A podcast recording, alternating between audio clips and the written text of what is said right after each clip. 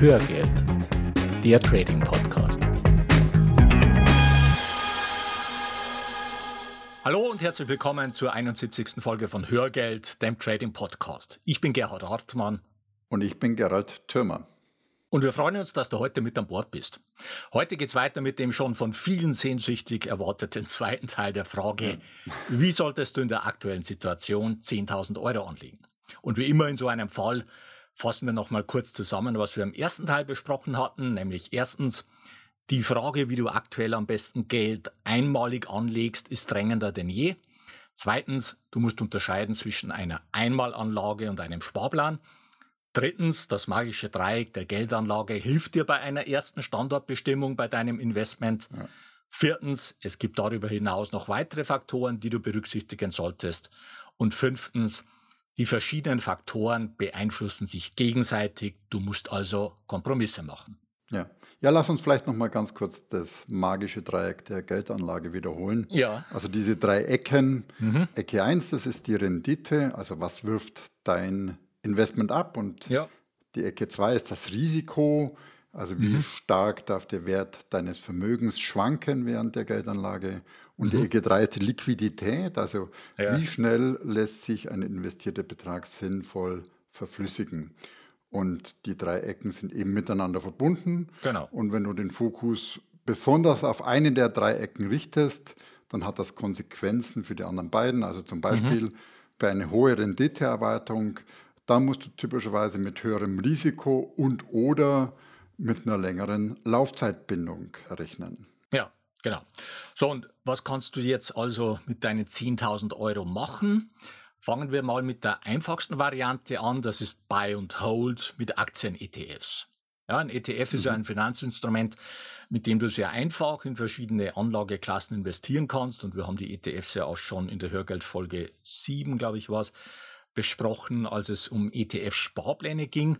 Ja. Und natürlich kannst du ETFs nicht nur besparen, sondern sie eignen sich auch für Einmalinvestments. Du kannst mit ETFs zum Beispiel in Aktien, in Anleihen, in Rohstoffe, in Gold und Real Estate Investment Trusts investieren. Ja, mittlerweile sogar in Bitcoin. Ja. Äh, interessant, weil es im Fall von Bitcoin gar kein klassischer Warenkorb ist. Zwar muss ja. ein ETF mindestens 15 verschiedene Werte enthalten. Mhm. Beim Bitcoin und anderen Kryptowährungen handelt es sich auch nicht um ETFs, sondern um sogenannte ETNs. Und hier ja. gilt die 15er Regel nicht. Also mhm. ETNs sind börsengehandelte Wertpapiere, die einen zugrunde liegenden Vermögenswert nachbilden, im Verhältnis 1 zu 1 oder auch ja. Äh, gibt es auch welche mit Hebelwirkung.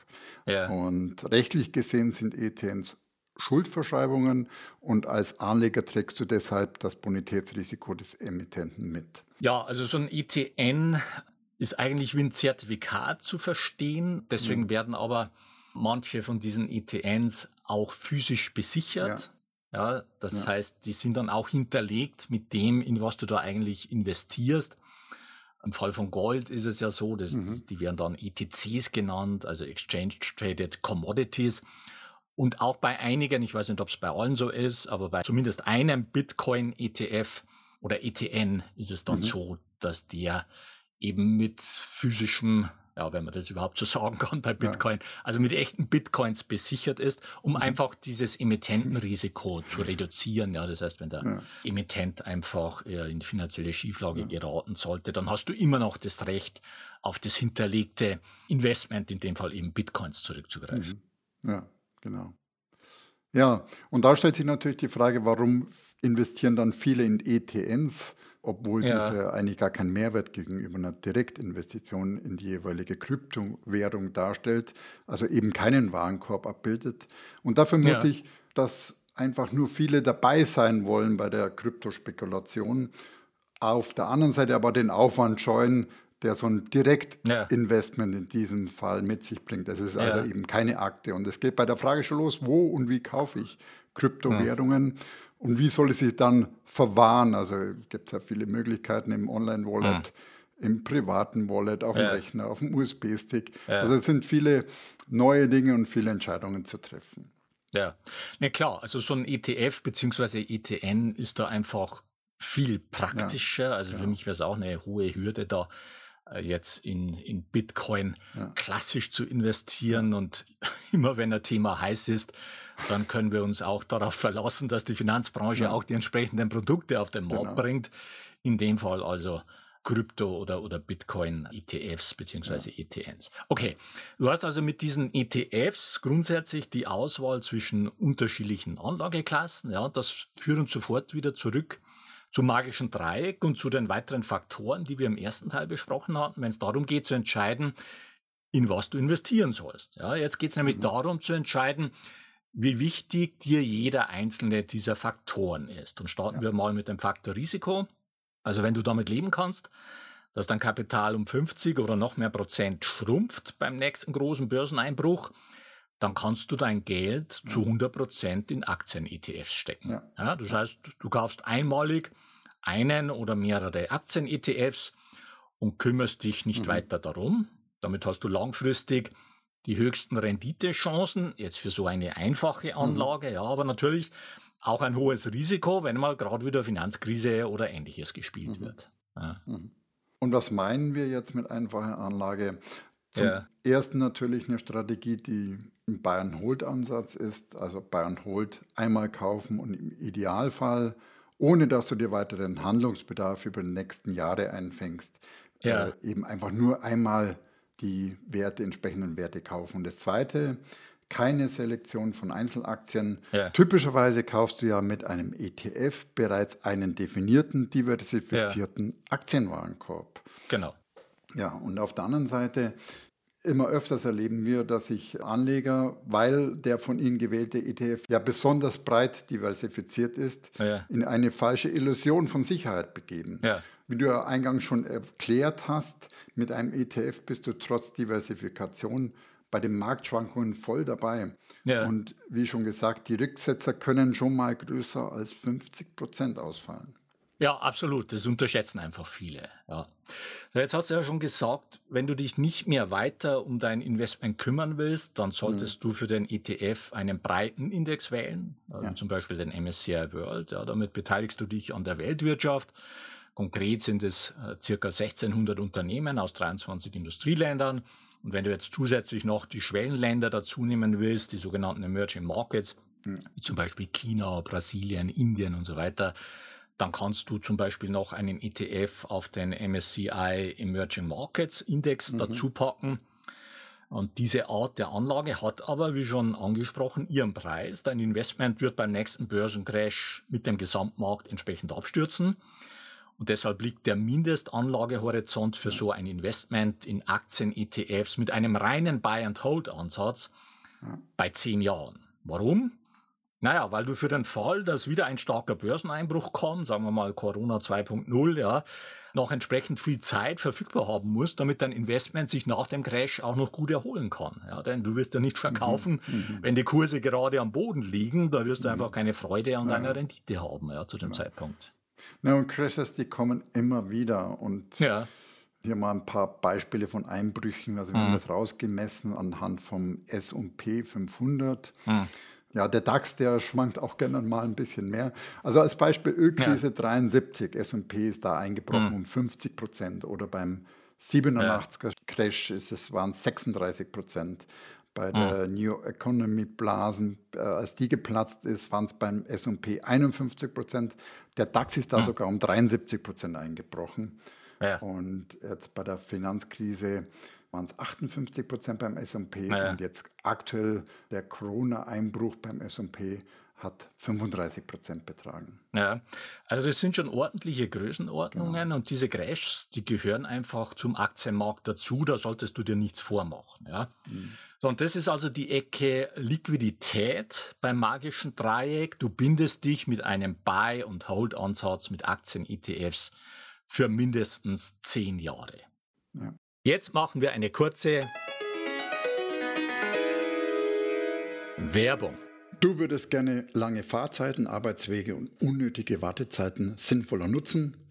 Dann ist Blinkist die richtige App für dich. Ja, denn Blinkist ist eine App, mit der du dir die Kernaussagen aus über 3000 Sachbüchern in nur 15 Minuten durchlesen oder super praktisch anhören kannst. Du findest bei Blinkist die neuesten Ratgeber, zeitlose Klassiker und viel diskutierte Bestseller aus mehr als 25 Kategorien, wie zum Beispiel Produktivität, Psychologie, Wissenschaft und persönliche Entwicklung und so weiter. Und am Ende vieler Titel erhältst du Tipps, Tricks und Lifehacks für deinen Alltag und Beruf. So, und jeden Monat kommen bei Blinkist etwa 40 Titel hinzu, nur 15 Minuten pro Titel zum Lesen oder zum Anhören. Und wenn du tiefer in ein Thema einsteigen willst, Blinkist bietet jetzt auch Hörbücher in voller Länge. Und im Moment gibt es eine Aktion exklusiv für dich als Hörer von Hörgeld. Auf blinkist.de slash Trading Podcast erhältst du 25% Rabatt auf das Jahresabo Blinkist Premium. Ja. Ich buchstabiere Blinkist nochmal B-L-I-N-K-I-S-T. Nochmal der Link blinkist.de slash Trading Podcast. Und das Beste daran, mhm. du kannst dort alles erstmal ausgiebig sieben Tage lang kostenlos testen. Sichere dir jetzt 25% Rabatt unter blinkist.de slash Trading Podcast. Den Link findest du auch in den Show Notes.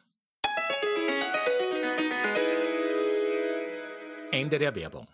Wir waren beim Preis, den der Buy-and-Hold-Ansatz mit Aktien-ETFs mit sich bringt. Du musst große Buchverluste ja. aushalten können und du brauchst deshalb einen Anlagehorizont von mindestens zehn Jahren. Ja. Und ein weiterer Preis für diese Art der Anlage ist, dass deine Rendite langfristig einstellig sein wird. Ja, der breite Aktienmarkt, der liefert ja langfristig Renditen in der Größenordnung von sieben bis ungefähr neun Prozent mhm. pro Jahr, mhm. inklusive der reinvestierten Dividenden. Da können auch mal Phasen dabei sein, in denen du eine zweistellige Rendite pro ja. Jahr bekommst, aber langfristig solltest du mit einer einstelligen Rendite ja. kalkulieren. Ja, und langfristig, da hängt deine Rendite ganz stark auch davon ab, ob du einen günstigen oder einen ungünstigen ja. Einstieg erwischt. Ja. Also ein Beispiel MSCI World, der Einstieg 2000, also vor dem ja. Platzen der New Economy Blase, da hättest du bis heute eine jährliche Rendite von knapp 4% erwirtschaftet. Und die ersten 13 Jahre war deine jährliche Rendite sogar negativ. Und das muss man auch erstmal durchhalten. Ja. absolut. Und im Vergleich dazu beim Einstieg im Jahr 2003, ja. also nahe am Tiefpunkt des Absturzes, dann hättest du bis heute eine jährliche Rendite von ca. 8% erwirtschaftet. Ja. Also das Doppelte, wie wenn du beim Hoch genau. eingestiegen wärst. Also das ist ein wichtiger Punkt. Aber die Frage ist, welche Konsequenz mhm. kannst du daraus ziehen? Ja, und auf jeden mhm. Fall ist es keine gute Idee, nicht zu investieren und für deinen Einstieg erstmal jahrelang auf den nächsten Crash zu warten. Mhm. Das macht überhaupt keinen Sinn, weil die Wahrscheinlichkeit, dass dir die Kurse bis dahin einfach davonlaufen, die ist viel zu hoch. Mhm. Ja? ja? Und wenn du dieses Risiko vermeiden willst, dass du einsteigst und kurz danach ein Crash kommt und du erstmal voll in den Verlust läufst, dann kannst du zum Beispiel in mehreren Tranchen einsteigen. Ja, ja. Du könntest zum Beispiel mit einem Drittel deines Kapitals gleich reingehen mit dem zweiten Drittel nach zwei, drei Monaten zum Beispiel und mit dem letzten Drittel nach weiteren zwei, drei Monaten. Ja? ja. Das wird dich zwar in den meisten Fällen etwas Rendite kosten, weil wie gesagt, die Kurse werden mit hoher Wahrscheinlichkeit doch erstmal steigen, in den allermeisten Fällen. Und du wirst dann mit deinen restlichen Tranchen höher einsteigen müssen, als hättest du gleich äh, dein gesamtes Kapital da investiert. Mhm. Aber wenn es denn so unglücklich laufen sollte und wenn du das Pech hast, dass es kurz nach deinem Einstieg zu einem Crash kommt, dann kannst du mit diesem gestaffelten Einstieg einfach dein Risiko ja. deutlich reduzieren. Ja. ja. Ja. und es gibt eine zweite Möglichkeit, den Bayern-Ansatz ja. zu optimieren, nämlich die, dass du den Crash nicht als Katastrophe siehst, sondern als Chance verstehst und ihn entsprechend nutzt. Ja, absolut. Was meinen wir damit? Naja, Gerald, du hattest ja vorhin gesagt, dass die langfristige Rendite bei einem reinen Buy-and-Hold-Ansatz stark davon abhängt, zu welchem ja. Zeitpunkt du einsteigst. Und um das nochmal zu betonen, es macht keinen Sinn, mit deinem Investment mhm. auf den nächsten Crash zu warten. Aber ja. du kannst aus einem Crash einen Renditebooster machen, indem du im Crash Geld nachschießt. Ja. Ja, muss man natürlich aufpassen. Es hört sich jetzt einfacher an ja. äh, in der Theorie, als es sich dann in diesem Moment des Crashes auch wirklich ja. anfühlt. Also es ist wirklich eine psychologische Herausforderung. Ja, absolut. Das sind einfach massiv negative News draußen. Ja. Die Stimmung ist am Boden. Ja. Jeder nimmt Abstand von Aktien. Alles ist schrecklich und das musst du erstmal überwinden. Das ist nicht zu unterschätzen. Nee, das ist mental nicht unbedingt leicht. Aber es lohnt sich darüber nachzudenken Und die Frage dabei ist natürlich, wo das Geld herkommen soll, dass du in einem Crash nachschießen kannst. Da gibt es verschiedene Möglichkeiten. Vielleicht hast du noch verfügbares Geld in Reserve auf einem mhm. Tagesgeldkonto zum Beispiel. Also du solltest jetzt nicht dein Rücklagenkonto dafür verwenden und dir nachher keine, keine Waschmaschine mehr leisten können ja. oder so. Das meine ich nicht. Aber es kann ja sein, dass du zusätzlich noch, noch Geld irgendwo gepunkert hast. Oder du hast Geld in einer defensiveren Strategie investiert, äh, wie zum Beispiel in unserer Strategie Null.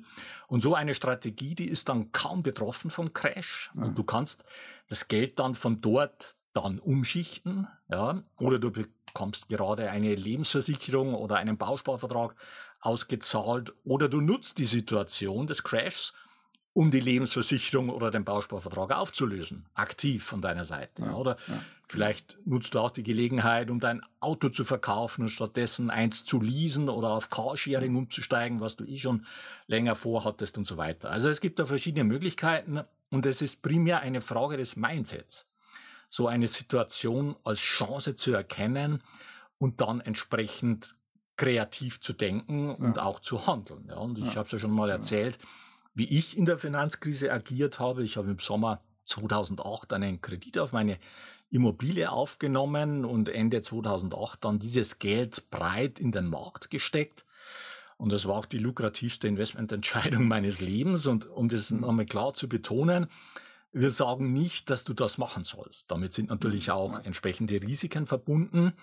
Aber wir wollen dir hier einfach das grundsätzliche Spektrum der Möglichkeiten aufzeigen und dich auch ermutigen, breiter zu denken und deinen Handlungsspielraum einfach besser auszuschöpfen. So, an der Stelle noch ein Hinweis zu unserer Ausbildung systematischer Vermögensaufbau für Trendfolge. Wir sind für Mai ausgebucht. Du kannst aber im Oktober wieder mit dabei sein. Den Link zur Buchung findest du in den Show Notes und damit kommen wir zum Fazit für die heutige Folge. Erstens, Buy and Hold mit Aktien-ETFs ist die einfachste Möglichkeit, deine 10.000 Euro anzulegen.